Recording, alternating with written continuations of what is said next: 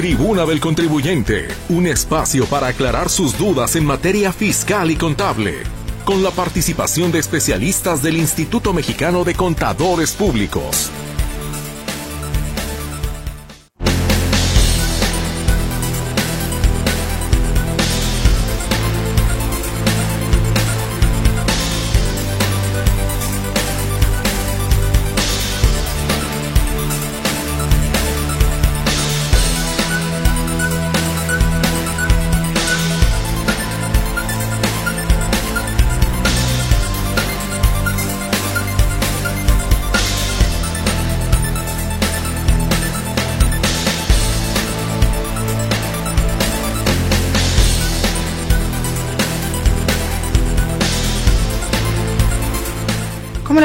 Muy buenas tardes. Les saludo con muchísimo gusto la tarde de este lunes ya 2 de octubre para poder iniciar este espacio que de lunes a jueves tiene para usted Radio Metrópoli con distintas especialidades a esta hora. Hoy tenemos todo lo que es en materia fiscal y contable en esta tribuna del contribuyente. Les saludamos con muchísimo gusto mi compañera Berenice Flores, quien estará atendiendo su comunicación en el 33 38 13 15 15 y 33 38 13 14 21. Nuestro WhatsApp y Telegram también están a sus órdenes en el 3322 23 27 38. Mi compañero Gerardo Huerta le saluda en el control de audio ante ese micrófono con el gusto de siempre su servidora Mercedes Altamirano. Y tendremos en unos instantes más a los señores contadores para poderle llevar a usted el tema de esta tarde, que es el paquete económico 2024. Permítame hacer una breve pausa porque estamos teniendo un problema de comunicación para lo que es eh, nuestra enlace de Meet, como cada lunes lo hacemos con los contadores. Espero que lo podamos solucionar rápidamente para estar de nueva cuenta con usted en este espacio y, por supuesto, comenzar ya con el tema. No tardamos.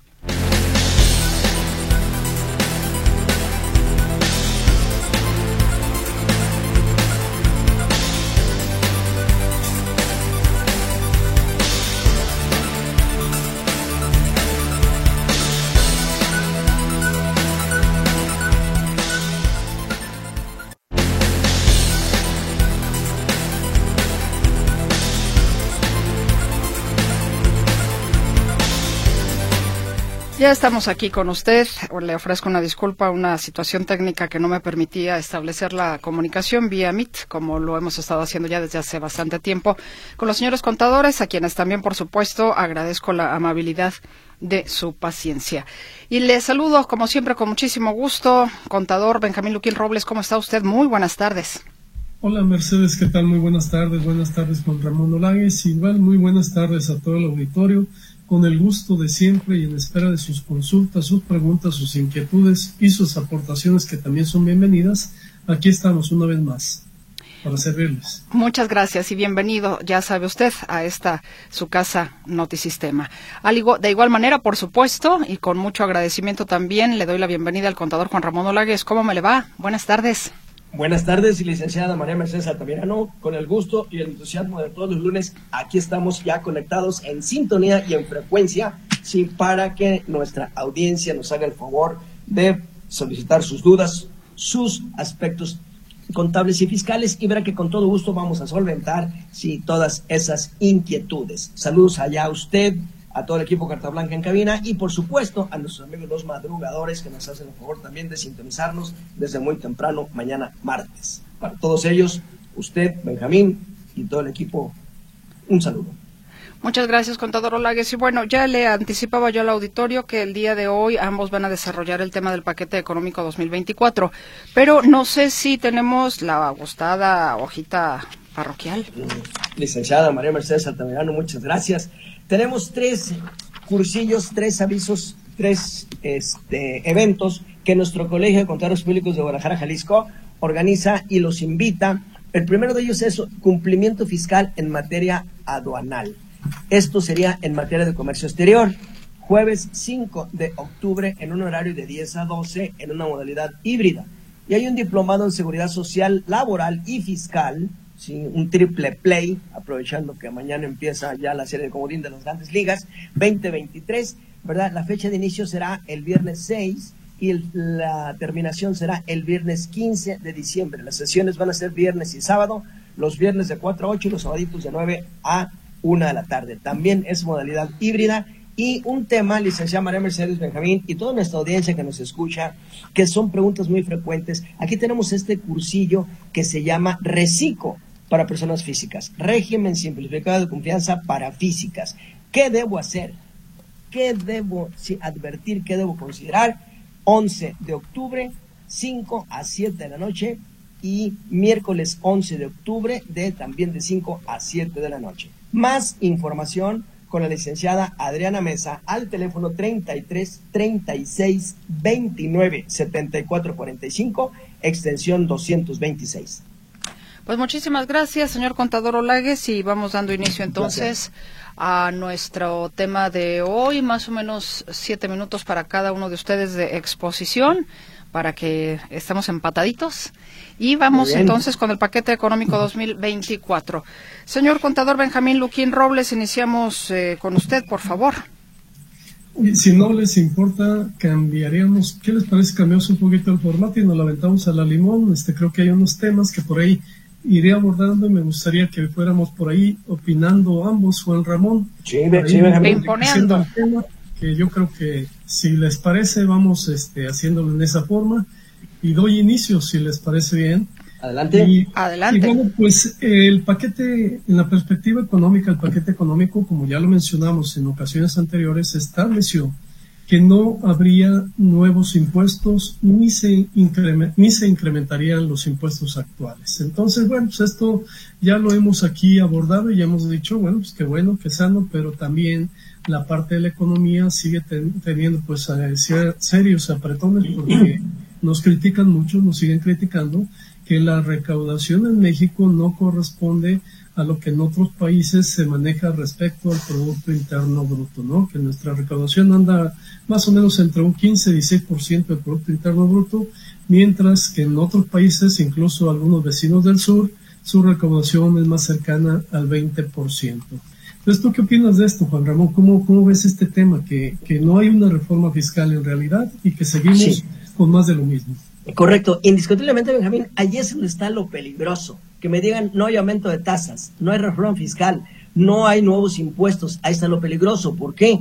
Porque si bien es cierto, son, México es un mal recaudador y lo poco que recauda lo gasta mal, ¿sí? ahora resulta pues que con este paquete económico ¿sí? que no alcanzará más allá de un 13-14 del PIB comparado con otros países como El Salvador, como Bolivia, ¿verdad? Sin ser eh, a, irnos al norte o a Europa, ¿verdad? Eh, México es peor recaudador que estos países vecinos en igualdad de circunstancias de economía.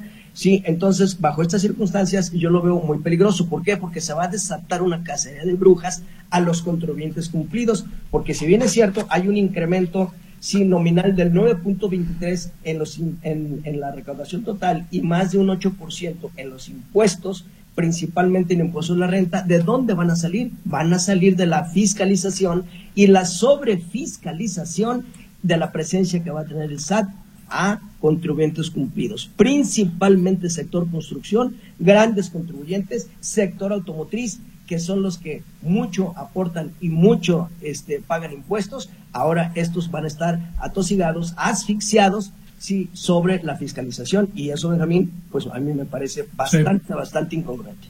Perdón, una, una pregunta, ¿por qué tendría que ser sobre fiscalización? O vaya, ¿cuál tendría que ser el miedo si estos contribuyentes son regulares con sus pagos de impuestos?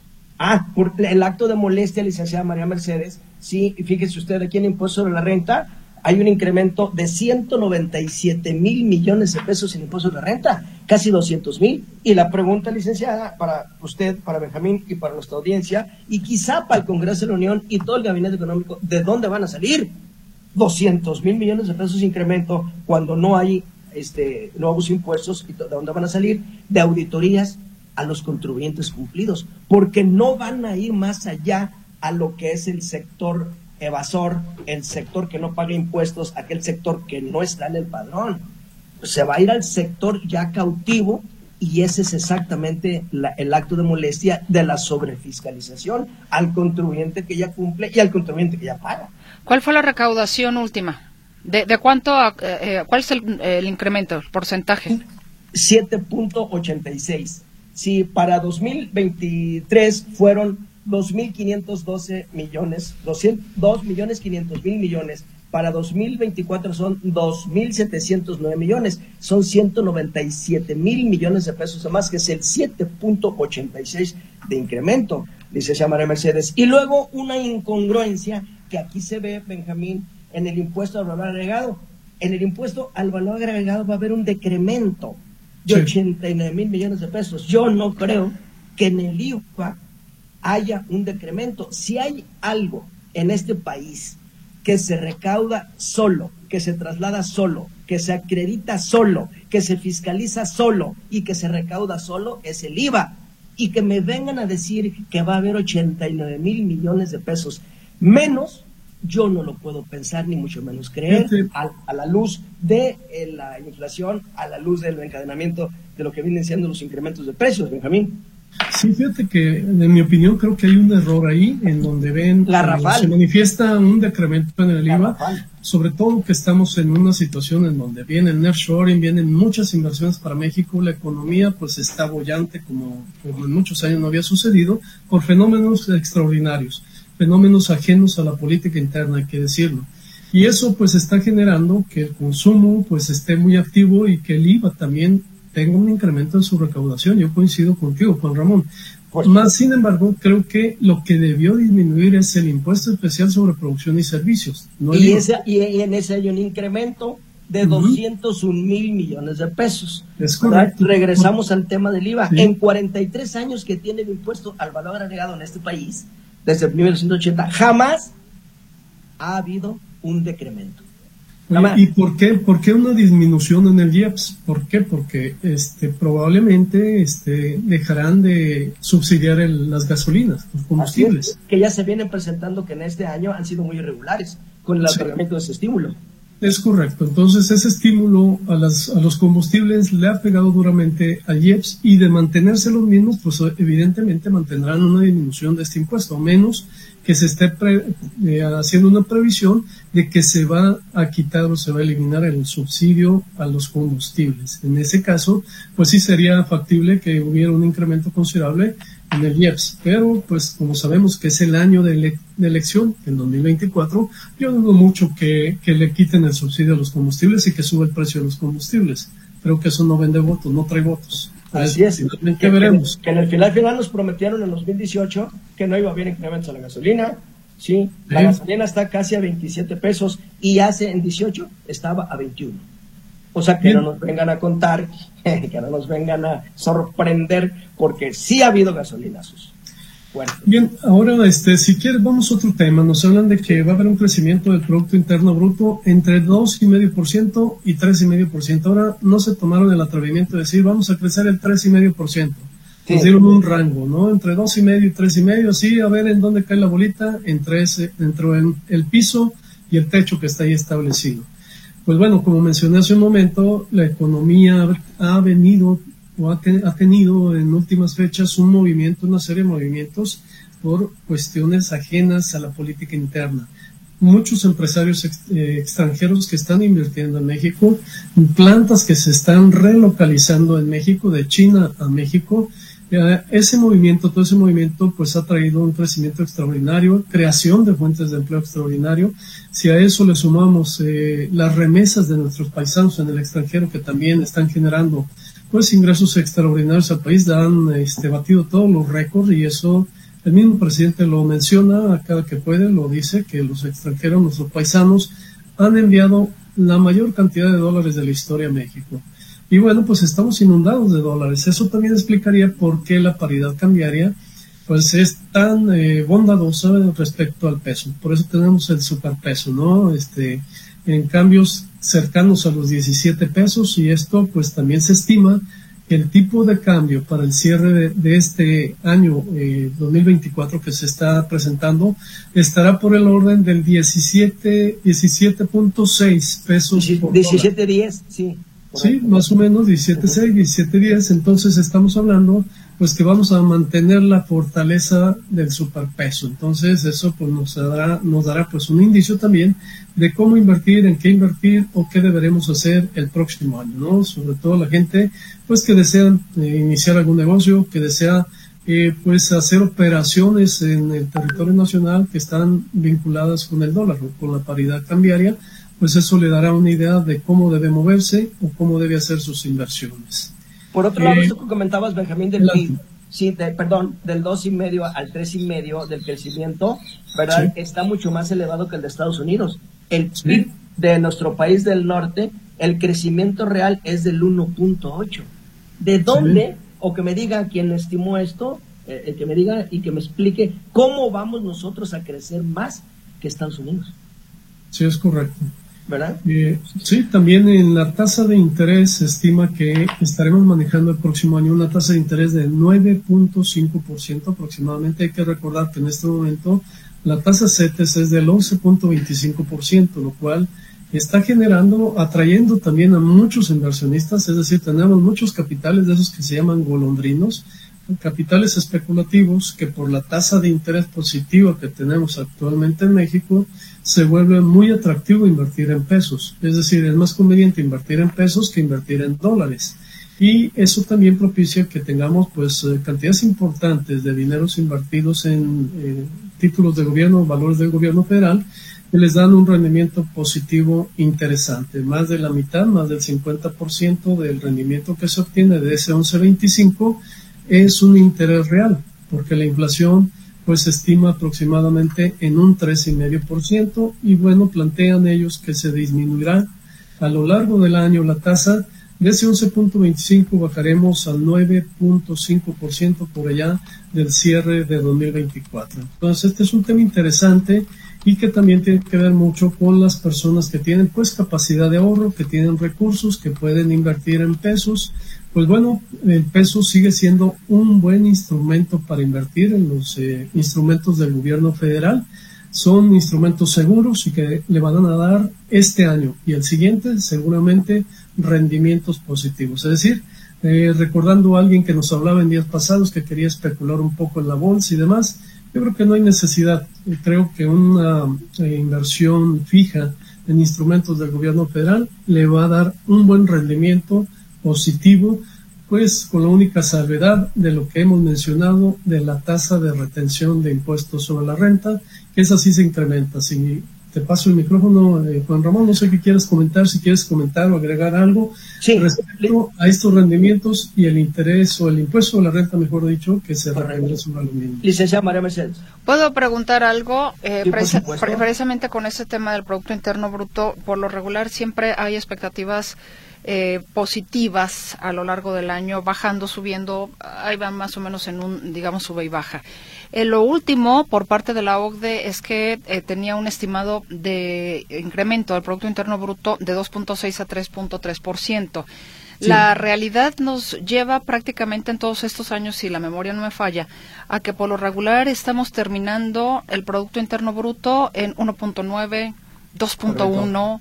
Es, es decir, al final decae completamente en contrario a todas las previsiones que puedan hacer los diferentes organismos económicos. Y estimaciones y el gobierno eh, federal principalmente. Eh, eh, exactamente. Entonces, esto implicaría una situación también complicada para nosotros. Sí, al crecer menos, evidentemente, pues estará llegando una cantidad menor de recursos a los bolsillos de todos nosotros, ¿no? Es decir, nuestros trabajos pueden correr riesgo, puede haber, pues, crecimiento un poquito en desempleo si no crecemos a las tasas que se estiman o que se pretenden establecer. Uno de los graves problemas que tenemos en México y que también lo señalan todos los analistas económicos es la infraestructura en México y la certeza jurídica. Creo que son dos elementos que los empresarios, tanto nacionales como extranjeros, cuestionan seriamente. Y no solo este gobierno, ¿eh? no estoy hablando de este gobierno, estoy hablando incluso de gobiernos anteriores, en donde no se ha hecho la tarea de invertir en serio en infraestructura, infraestructura de toda la naturaleza, ¿no? En más puertos, eh, mercantes, más, más y mejores autopistas, más y mejores aeropuertos en todo el país, no solamente no me estoy refiriendo al que cancelaron, sino que en todo el país se requieren más y mejores aeropuertos para tener esa infraestructura necesaria, importante, para poder seguir atrayendo a esos inversionistas. Entonces, creo que ahí estamos pues eh, anticipando un poquito eh, eh, pues un debacle, una debacle, porque no estamos haciendo la tarea en este momento para solucionar el futuro, el crecimiento del futuro. Me viene a la mente pues el reciente decreto que se estableció por parte del presidente en el istmo ahí de Tehuantepec, en donde se da una exención de impuestos para muchos inversionistas o todos los inversionistas que deseen establecerse en ese corredor que puedan tener una exención de impuestos. Pero bueno, estamos decretando una exención de impuestos en ese corredor, pero todavía no terminamos la infraestructura que se pretende en esa, en esa locación. Eh, si bien es cierto, están haciendo una comunicación vía por tren, una, una comunicación, este, digamos, este, a través del istmo, no se ha terminado y el decreto ya está funcionando. Es decir, vamos a gastarnos los tres primeros años en donde todavía no va a haber infraestructura, pero ya nada más nos quedan siete años para poder exentar a quienes se atrevan a invertir en esa zona. Entonces creo que falta mucho por hacer Ojalá y los, los gobiernos que, que, nos sucedan, los gobiernos siguientes, tengan pues este, la visión, la visión de generar toda esa infraestructura y que el Producto Interno Bruto sí se cumpla. Como decía Mercedes, todo esto viene por población por tu pregunta de qué pasa con ese Producto Interno Bruto. Es el motor, es la gasolina, es la gasolina, mejor dicho, es el combustible para que el país se mueva y que se mueva pues con un alto octanaje, podríamos decir, para que sea con potencia no, no ha sucedido. Hasta la fecha sigue sin suceder y sí se requiere pues gasto en infraestructura y para eso se requiere lo primero, es decir, una mayor recaudación. Pero como bien lo decía Juan Ramón, que todos paguemos impuestos, no se vale que la mitad paguemos y la otra mitad no pague nada. Sí, la, la informalidad sigue siendo el 50% de la población en México. Entonces, pues estamos a la mitad y el gobierno federal actual se ha centrado sobre todo en los grandes contribuyentes. La fiscalización descansa en este momento cargándole la mano a los grandes contribuyentes. Con ellos Correcto. Hay más temas, licenciada María Mercedes, sí, que vamos a reservárnoslo para la semana que entra, como es el déficit presupuestario, como es el endeudamiento que trae este paquete económico, sí, como son las partidas que se disminuyen a los sectores como el salud, y los programas prioritarios, sí, todavía hay un desfile aquí de comentarios que la siguiente semana, si Benjamín no tiene objeción y usted, licenciada, continuaremos. Para cerrar como colofón el tema de hoy, y la licenciada María Mercedes lo dijo, sí, de una manera muy elegante, cuál es toda ella, y dijo que la OCDE da o las premisas de proyección del gobierno federal y del Ejecutivo, sí, las va corrigiendo y las va disminuyendo y las va ajustando a la baja. Podríamos decir como resumen, el crecimiento del PIB real no puede ser mayor nosotros el crecimiento de Estados Unidos y no se va a dar. La inflación del 3.8 tampoco se va a dar.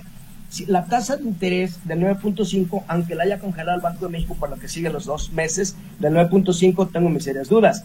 Benjamín, el tipo de cambio promedio de 17.10 anda 17.60 ahorita y como está la volatilidad y como están los mercados, yo también lo veo que no se va a dar. Esto significa entonces, pues, ¿cómo? Si como, como colofón, esto del paquete económico en los criterios generales de política económica son cifras y cuentas alegres. Pues bueno, ya faltan nada más tres meses para concluir este año y ojalá que no tuviéramos razón, pero pues la tendencia siempre por lo regular va precisamente a la baja de las cifras alegres de un Producto Interno Bruto fuerte, por lo regular quedamos prácticamente siempre en lo mismo. Eh, caballeros, hacemos una pausa para regresar entonces. Eh, queda concluido el tema entonces aquí para darle pie a nuestros radioescuchas. Por hoy, sí. Por hoy, perfecto. Entonces bajamos la cortina en cuanto al tema y abrimos la otra para darle atención a nuestra audiencia que amable y gentilmente ya nos está haciendo llegar a través de WhatsApp sus eh, preguntas, sus comentarios. Les recuerdo el número para eh, WhatsApp y Telegram 3322 2327 38 o si usted prefiere escuchar a mi compañera Berenice Flores, ella le estará atendiendo amablemente, ya lo saben, el 33 38 13 15 15 y 33 38 13 14 21. Hacemos entonces la pausa.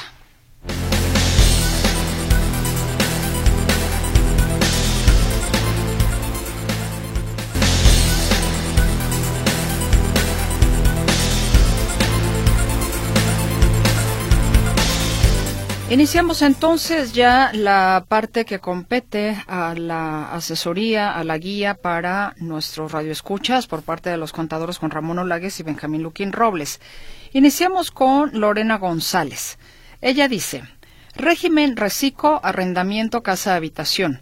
En un programa anterior, el contador mencionó que se paga el 2.5% de impuesto pero al presentar mi pago provisional, la plataforma calcula automáticamente el 1%, y siempre he pagado eso desde el año pasado. ¿Tendré algún problema?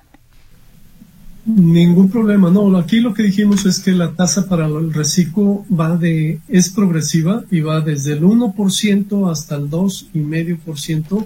Como eh, máximo. sí, progresivo según el nivel de ingresos. Es decir, si su ingreso llega muy cerca a los 3 millones y medio en el año, seguramente va a pagar el 2,5%. Pero si su ingreso es moderado, eh, pequeño, digamos 300 mil pesos al año, probablemente pague el 1, el 1,5%.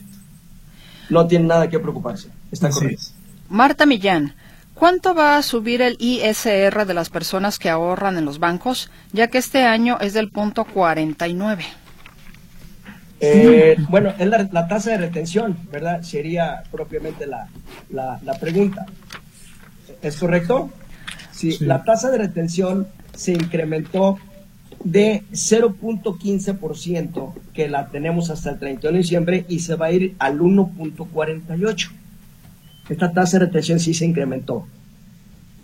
986.66% de incremento. Y como lo señalé, este va a sí va a ser un impuesto considerable, por eso este, reiteramos aquí que aun y cuando solamente tengan ingresos por intereses, presenten su declaración anual, sobre todo en el año 2024. ¿Por qué razón? Porque seguramente les va a quedar un saldo a favor y lo explico de esta forma. Supongamos que la tasa se ubica en el 10% el próximo año en promedio. De ese 10% vamos a asumir así arbitrariamente que la inflación es del 5% entonces le queda un rendimiento real del 5%, una vez que restamos la inflación. Pero ah, si a la inversión que se tiene, si fueran 100 pesos, esos 100 pesos, si bien es cierto, le dieron 5 de rendimiento, la tasa de retención es el 1.48 sobre 100 pesos, no sobre los 5 pesos que está ganando, que está generando de un interés real. El 1.48 entonces deberíamos de restarlo de la tasa efectiva de este de interés, del interés real. Quiere decir entonces que le está grabando pues de manera pues violenta esta, este impuesto que va a existir el próximo año y pues la invitación es a los pequeños ahorradores que sí presenten su declaración anual o aquellos que tienen sueldos y salarios y que tienen intereses que no rebasan los 100 mil pesos, el SAT cada año les otorga una exención o los exime de la obligación de presentar la declaración anual a esos ahorradores pero los exime mañosamente. Los exime porque sabe que si presentan declaración van a tener un saldo a su favor. Entonces, hagan eh, su ejercicio, hagan su prellenado, digamos, o su precálculo en la declaración anual y si les da saldo a favor, presenten la declaración. Felicidades por su programa, muchas gracias. Y nos dicen, soy podóloga recién inscrita en el régimen simplificado de confianza. Solo he atendido a público en general, nadie pide factura. ¿Debo pagar IVA? ¿Hago una sola factura por todos mis servicios? Gracias. Sí, es reciclo. Entonces, haga usted, eh, podóloga, ¿cuál es su nombre? No lo da, ¿verdad? No, no lo da. Sí, eh, eh, podóloga, haga usted una factura global al final del día o al final de la semana, como le venga a usted mejor, ¿verdad? Y de esa factura global, ahí acumula toda la totalidad de todos los ingresos y lógicamente si le calcula el 16% de IVA porque esos servicios de podología están grabados por IVA. Y con esa factura, sí, pueden ser cuatro en el mes o pueden ser seis, ocho, diez, según usted su operación y tendrá que hacer esa factura global con el RFC genérico del público general. A ver, em, aquí hay una, bueno, empiezo. Dice, espero puedan ayudarme, soy Riff, tengo una tienda de abarrotes. Inicié con el régimen en el año 2014. Muchas personas me han dicho, incluido mi contador, que este año es el último en el que puedo tributar en dicho régimen. Pero hay un decreto emitido el día 15 de marzo de 2015 decreto por el que se amplían los beneficios fiscales a los contribuyentes del régimen de incorporación fiscal, que cito textualmente, artículo segundo, pero está un poco largo. ¿Cuál es la pregunta? Eh, me, voy hasta la parte final. a, la pregunta. Ya, entendemos, ya entendemos lo que él pretende. Ajá. A ver, es que estoy tratando de encontrar aquí el final. Ay, Dios mío. A ver, dice, agradezco despejar mi duda y confirmar si este año es el último para mí en el RIF o sería el próximo. Su pregunta va encaminada, ¿no da el nombre? No. ¿El señor? No. Sí. Su pregunta va encaminada a que eh, da una interpretación por alguna situación que no es que le van a prolongar más de 10 años el régimen. Eso, imposible. Señor, a usted le quedan exactamente, sí, octubre, noviembre y diciembre en el RIF. Y a partir del primero de enero ya vaya pensando qué régimen va a adoptar. Sí, porque el RIF se acabó para usted. Del 14 al 23 son los 10 años, ¿cierto? Cierto, sí. Nos dicen, hola, buen día, soy Daniel Orozco, tengo un carro de Uber. El año pasado opté por pagos definitivos pensando no superar los 300 mil. Al presentar este año la declaración anual, vi que los ingresos superaron los 300 mil y el ISR a cargo ronda los 20 mil. ¿No que eran definitivos? Yo supuse no pagaría más. ¿Por qué pasó esto? Como bien dice, excedió los ingresos eh, para calificar este, en la exención, que queda eximido de presentar declaración anual o sus propios pagos. Por esa razón tendrá que presentar su propia declaración anual y, bueno, pues calcular el impuesto con ingresos menos deducciones y sobre la utilidad determinar el impuesto y a ese impuesto determinado restar lo que le haya retenido la plataforma. Buenas tardes, señores contadores. Tengo una cita el 12 de octubre en el SAT. Les agradezco si me pudieran orientar muy amables. Atentamente, señor Alfredo González. Sí, don Alfredo no, nos dice. Pues no, ¿Qué es lo, que, ¿qué es lo que necesita, señor González? Orientar en qué sentido tiene la cita. ¿Cuál es su duda? Que nos, diga, que nos diga para qué hizo su Exacto. cita y a, lo mejor le podemos dar, pues, alguna orientación. Que qué mejor que si ya tiene la cita y ahí puso el asunto y tiene todos los documentos y tiene su llave que y tiene su INE, tiene su acta de nacimiento, tiene todo, pues entonces ahí sale a todo. Pero si gusta don Alfredo, aquí está don Benjamín Luquín, la licenciada María Mercedes y un servidor, y con todo gusto. Gracias por su asesoría. Soy persona física del Recico y quiero saber si ya para hacer mi declaración mensual del mes de septiembre 23, el 17 de octubre, si la voy a poder hacer con la contraseña o ya con la firma electrónica. Saludos y felicitaciones. Eh, podrá efectuarla con la contraseña. Eh, pero sí le sugerimos que tramite la e-firma para efectos de que esté en cabal cumplimiento y sea más fácil este, hacer todas sus operaciones. Saludos al contador Pablo Sánchez. Hoy se vence la presentación anual 2022 de Recico Personas Físicas. Si es afirmativo, ¿qué consecuencias tiene no presentarla? Es correcto, hoy se vence. Hoy se vence dado que el viernes eh, se considera inactivo, este, hoy es el último día. Si no la presenta, pues tendrá que pagar después con recargos y actualización. Y si la autoridad le gana el requerimiento, más multa, Pablo. Sí. Soy Rocío Hernández. Mi mamá nunca ha sido asalariada, pero ha tenido ingresos por arrendamiento de los cuales presenta las declaraciones correspondientes. Ahora va a empezar a recibir pensión por viudez del IMSS. Dos preguntas. Primera, ¿hay que darle de alta la obligación de ingresos por sueldos ante el SAT? Afirmativo, hay que aumentar la obligación. Dos, ¿El IMSS hace recibo de nómina a nombre del finado o a nombre de la persona que va a recibir la pensión por viudez? Gracias por su atención. A nombre de la viuda o del viudo. En este caso creo que es su mamá, ¿verdad, Sí, a nombre de ella es la contribuyente, ella va a recibir su pensión en su cuenta que debe aperturar y el Seguro Social le va a timbrar, le va a pagar y le va a retener el ISR correspondiente.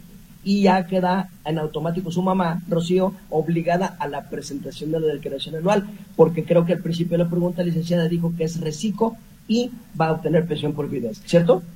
Eh, no, dice que, nunca ha sido asalariada, pero, eh, ha, tenido ingresos por arrendamiento. Arrendamiento, ingresos por No nos dicen qué régimen en el que sea, más sueldos y salarios, en automáticamente está obligada, indistintamente de los ingresos que tenga, sean o no mayores a 400 mil pesos, está obligada a presentar su declaración anual. Eh, una duda. El mes pasado presenté aviso de liquidación al SAT de una persona moral, sociedad civil, que nunca tuvo operaciones, la cual por fin la aceptaron, o más bien le dieron admisión comentando que posteriormente personal del SAT haría la verificación correspondiente.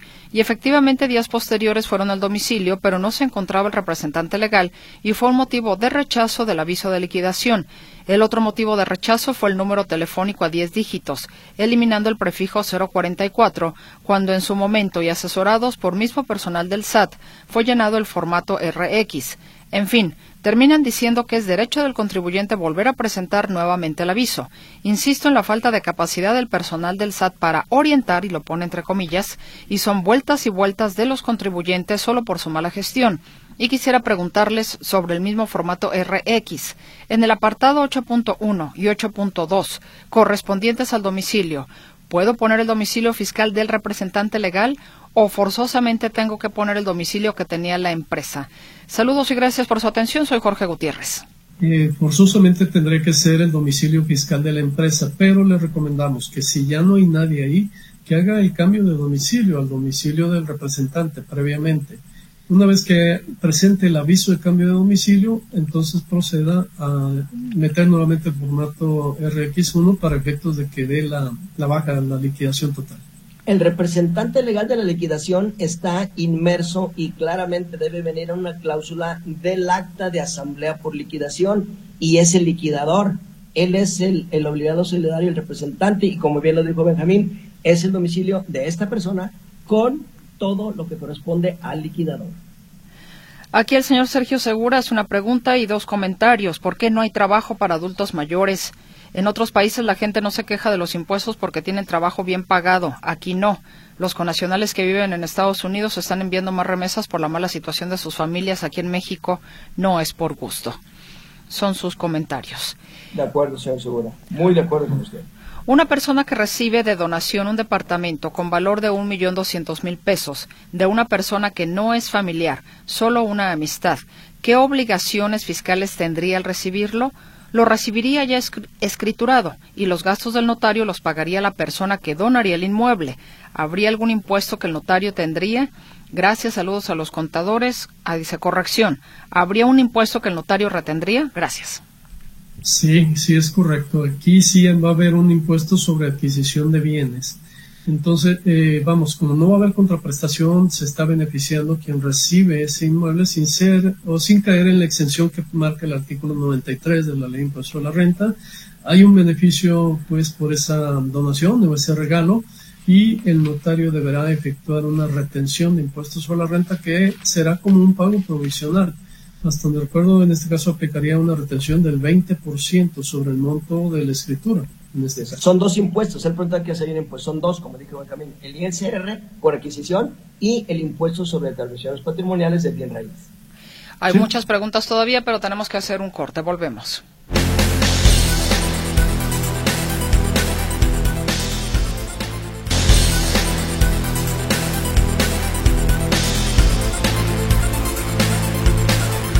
Optimicemos nuestro tiempo, hay bastante participación.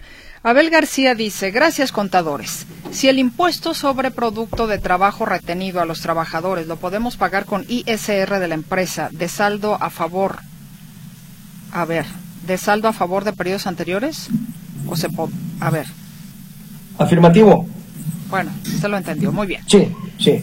Señora Ángeles, mi esposo está en régimen de arrendamiento. Si uno de sus inquilinos no, no quiere factura, ¿puedo hacer recibo genérico o cómo declaro mis impuestos si no emito factura?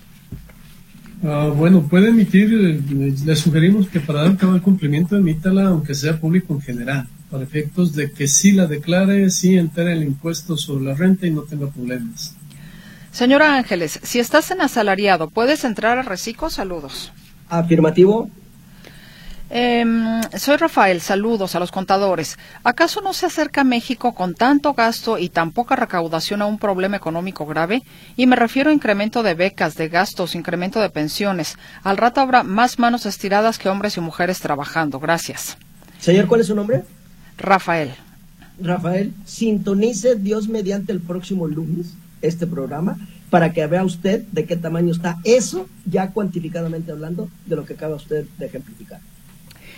Anónimo, estoy por recibir una casa en herencia, terminando juicio sucesorio. Entre los, entre los gastos a pagar en la notaría están gastos de escrituras, ISR por cesión de derechos, impuestos sobre transmisión patrimonial, también servicio notarial, avalúo, edictos. Estoy pensionada y nunca he declarado al SAT. Mi pregunta es, ¿puedo recuperar algo con la devolución de impuestos haciendo la declaración? Y estos pagos los puedo hacer con transferencia y efectivo solamente por transferencia. Muchas gracias. Puede hacerlo o le sugerimos que lo haga por transferencia, pero este no, no creo que vaya a obtener una devolución porque no va a haber impuestos sobre la renta. Los impuestos que le van a cobrar son realmente municipales y de eh, estatales, es decir, de derechos, derechos, derechos del, del, registro público. Si los tiangueros pagarán que más pagaran. Bueno, yo lo estoy leyendo aquí como dice. Ah, perdón, sí. Eh, pero imagino que quiso decir eso. Yo creo que sí. ¿Qué más arriba los bodegueros y los ranchotes? Los doctores, las consultas de bueno, el nivel mil por cliente y las operaciones millonarias al día. Saquen cuenta, señor Olague. Y cientos de giros que hay, pero ¿a dónde se canalizaron? La Madrid, Fox, Calderón, Peña, ellos contestan y también el actual. Sí, todo lo que usted dice en un programa hace como tres, un servidor hizo la mención y don Benjamín Luquín también complementó. La ruta C-138-2B Ah, bueno, esto es de, esto es de, otra, de otra cosa, perdón. deje que no, me entretengo pues porque hay mucha participación. Em, Sandra Espinosa, saludo con mucho gusto al buen equipo. Lamentablemente pretende el presidente engañar al pueblo por más que diga que no habrá endeudamiento. Basta con escuchar a las personas que manejan esta información para medio entender en qué situación estamos. Y digo medio entender porque hay mucho de fondo. Gracias. También dice. Sí, igual le reiteramos, la próxima semana vamos a abordar el tema sobre la cuestión de endeudamiento, que es algo extraordinario. Es correcto. Una persona física que fue trabajador del IMSS ahora está pensionada. Rebasa los 400 mil pesos anuales, parte de su pensión la invierte en una caja de ahorros que les ofrece el sindicato. ¿Los intereses que gana por esa inversión están grabados? ¿En qué capítulo se declaran? Gracias de antemano las, está obligado a la declaración y los intereses que le pagan están exentos. Nos dicen, eh, bueno, el contador Pablo Sánchez, añado, ¿no pierde el derecho de estar en reciclo? Ah, es que es el, contador Sánchez preguntaba que si se desfasaba, que hoy se vencía la declaración. Ajá. Contestó don Benjamín. Sí. Dice, ¿no pierde el derecho de estar en reciclo? Si deja de presentar los pagos provisionales por dos meses, dos meses consecutivos, sí corre el riesgo de quedar fuera. Que no nos ha dicho, capaz que es el segundo, Pablo. Si es el segundo, estás en el filo de la navaja. Pero si es el primero, todavía no. Bueno, aquí nos mandan una fotografía que dice, para los contadores le envié ese decreto presidencial, va en relación a la pregunta que le hicieron referente al RIF. Por favor. El señor que dice que a lo mejor se le amplía el plazo del RIF. Sí, con todo gusto lo voy a leer, pero le ratifico que lo que dice ese decreto, ya ratifico yo lo que ya le expliqué. Su régimen de RIF muere el 31 de diciembre para usted, señor, que empezó de 14 al 2023. Bueno, nada más concluyo. Dice, por favor, si sacan de la duda sobre ese tema, señor Reynoso, que es el que mandó la copia. Ya, eh, ya, le di la respuesta. Quisiera saber si el SAT trabaja el 12 de octubre, es mi duda por el día. Muy amable, señor Alfredo González. Ah, es el señor González que decía que tenía una cita el 12 de octubre que se le pueden orientar. yo escuché el día 12. Si la tiene confirmada, no, no más que no sea seguramente el trompo mágico de Zapopan, pero creo que la romería pasa lejos. Más bien el que, que, pudiera tener problemas sería Américas, porque creo que la romería hoy va por Américas.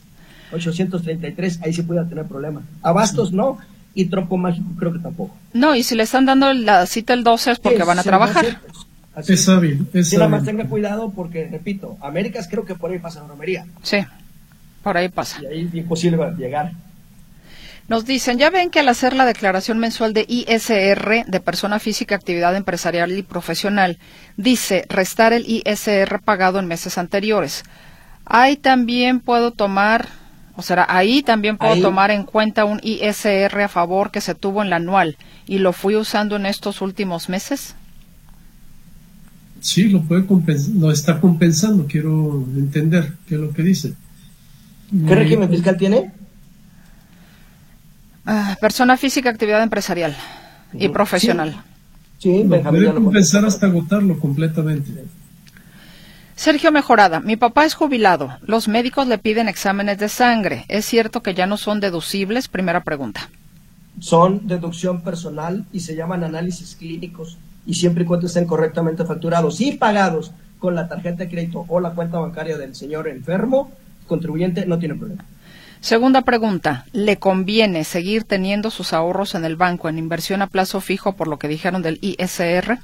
Sí, si nos da la, tasa de interés que le están pagando, sería interesante porque don Benjamín Luquín muy acertadamente y muy gráficamente dio un ejemplo. Me intervinieron el sábado y necesito mi documento fiscal. Soy persona física para deducir los gastos, medicina, etcétera. ¿Tengo que ir al SAT o ustedes podrían ayudarme a obtenerlo con cobro? Agradezco, señora Vega. Puede ir a cualquier oficina del SAT y rápidamente ahí se la van a generar. O si tiene pues su clave CIEG y su este su fiel, puede generarla a través del SAT ID, a través de una aplicación SAT ID. Juan Dueñas, saben mucho de contabilidad fiscal, pero de economía no. Instituciones financieras consultadas por Citibanamex volvieron a mover al alza su expectativa de crecimiento del Producto Interno Bruto de México para el 2023. Ahora lo ubican en 3.1% contra el 2.9% estimado hace apenas 15 días. Señor, si nosotros si podemos cruzar una, una, lo que usted guste, sí, que eso que usted dice no se va. Buen, eh, buen día, duda. Hoy es el último día para activar el buzón tributario y si no se hace así impondrán multa, Luis Castro. Efectivamente, pues, le pueden imponer una multa y va a tener problemas pues para poder operar en lo sucesivo. Y no tan solo eso, declaraciones. pueden quitar el régimen que tiene. sí, sus declaraciones, consultas e incluso puede salir del régimen. Perdería el, régimen. ¿Hasta qué, ¿Saben hasta qué fecha tenemos para hacer la declaración manual del año anterior? Esto porque tengo que hacerla, pero aún no he renovado mi firma electrónica. Ya tengo cita, pero es hasta la tercera semana de este mes. Saludos de Salvador Pérez. Don Salvador Pérez baje su programa, ¿verdad? Y puede presentarla en cualquier momento. Benjamín. Sí, no tiene ninguna fecha, este, pues, bueno, pues le sugerimos que sea lo más pronto posible, pero puede tomarse los cinco años, ¿no? Otra vez el contador Pablo Sánchez dice, la pregunta es por la anual que vence hoy por Recico, o sea que si no perdía el derecho de estar en Recico. Sí, le decíamos que si omite dos declaraciones consecutivas de presentar su declaración de reciclo, se sale del régimen. Si es la primera vez que va a pecar, bueno, pues la va a presentar extemporánea. Pero si lo repite en otro mes, en el siguiente mes, se podría poner en riesgo su permanencia en el régimen. Mi papá me donó un terreno en 2002, pero ya tiene un año que lo arreglé por medio de usucapión. ¿Tengo que hacer escritura o está bien quedarme con la sentencia? Adrián. Indiscutiblemente por ser un inmueble, si la prescripción positiva o usucapión, si la sentencia que le otorgó el juez en ese mismo momento cuando se notificaron, en nuestra opinión debía haber acudido a su notario público de preferencia de cabecera y haber escriturado su inmueble. Soy RIF y me dijeron en SAT que mi régimen se termina en el 2024 ya que inició en 2014 y son 10 años. Aún tengo este año deducción ISR del 20%. Gracias, Ana María Zúñiga. Ana María Zúñiga, no se termina el 24. Si usted empezó en 14, si cuenta los años, inclusive 14, los 10 años se acaban el 31 de diciembre de este año. Sí, nada más ahí con Ramón, este, bueno, voy a opinar, este, no tengo ahorita el fundamento, pero según recuerdo el RIF va contando a partir del mes en que se dio de alta. Ah, es decir, si se dio de alta en marzo del 20, del 14, perdón, terminaría en este febrero del 24. Un día antes del día de marzo, exactamente, porque va así, correcto. Yo hablaba del señor anterior que preguntaba que lo que cambió por ley. ¿verdad? Pero en el caso de ella tendríamos que Sí, Se nos acabó el tiempo. Eh, caballeros, eh, a nuestra audiencia una disculpa a los que se nos quedaron en el tintero. Hasta el próximo lunes. Gracias, contador Juan Ramón Olagues, contador Benjamín Luquín Robles. Muy amables. Muchas gracias por la invitación y buenas tardes. Buenas tardes. Buenas tardes a usted. Hasta el próximo lunes.